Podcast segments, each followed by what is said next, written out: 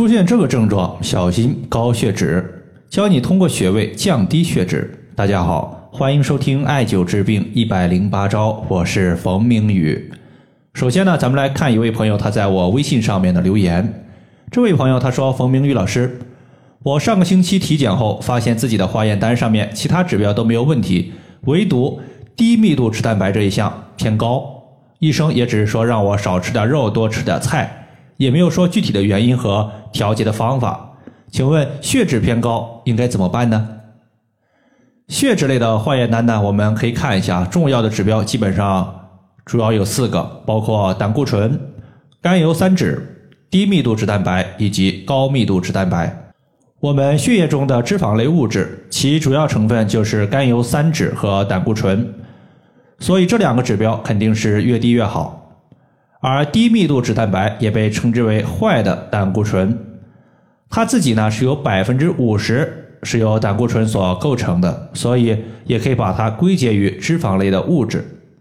而高密度脂蛋白它是起运输作用的，它可以把脂肪运输到肝脏进行分解和代谢，所以高密度脂蛋白越高，它可以有效的帮助人体分解脂肪，对于人体它是有帮助的。所以低密度脂蛋白肯定是越低越好，而高密度脂蛋白呢，它是越高越好。另外呢，你像我们经常碰到的一些动脉斑块很大程度上呢，它就是由于血管的一个血流不畅，低密度脂蛋白它偏高之后，长久的附着在我们血管壁的四周，从而呢形成了斑块那么中医又是如何来看待血脂偏高这个问题的呢？在中医里面呢，它把人划分为九种体质，那么体质之中有一个类型叫做痰湿体质。而痰湿它包括两个部分，一个是痰，另外一个是湿气。痰湿是我们的食物在代谢消化的过程中形成的一个有害的半成品。这些痰湿半成品对于人体不仅没有营养，反而呢会淤堵人体的静脉血管，从而使人体的正常代谢出现异常。比如说高血脂、糖尿病、痛风、肥胖都属于此类问题。而体内对于人体有害的脂肪。我们呢也可以归属于痰湿的范畴。那么现在我们如何来判断自己有没有痰湿问题，或者说自己的血脂有没有异常呢？在这里呢，我们可以看一内一外两个标志。内在我们可以看舌苔，对着镜子看一看自己的舌苔有没有厚腻的现象，舌体有没有胖大的情况。如果说舌头表面像是有一层水湿之气，舌头特别的厚腻，舌头边缘有齿痕。多半呢属于是痰湿问题。外在我们可以看一看眼角，你会发现，凡是经常吃肉或者说做吃播的一些人，容易在眼角周围出现一个黄色的瘤状物，我们称之为眼睑黄色瘤，它就是脂肪类物质沉积在眼睑的皮下所形成的。所以要降低血脂，我们还是要从提高个人的食物运化功能。尽量避免痰湿类物质的形成。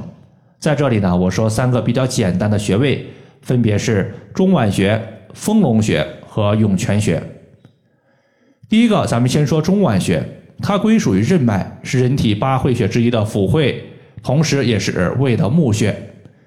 经常艾灸刺激中脘穴，我们胃的一个蠕动会加快，食物在胃部进行有效的。消化可以避免痰湿、脂肪类有害物质的形成，可以促进全身脂肪的燃烧，脂肪被大量分解，自然呢可以避免高血脂问题的出现。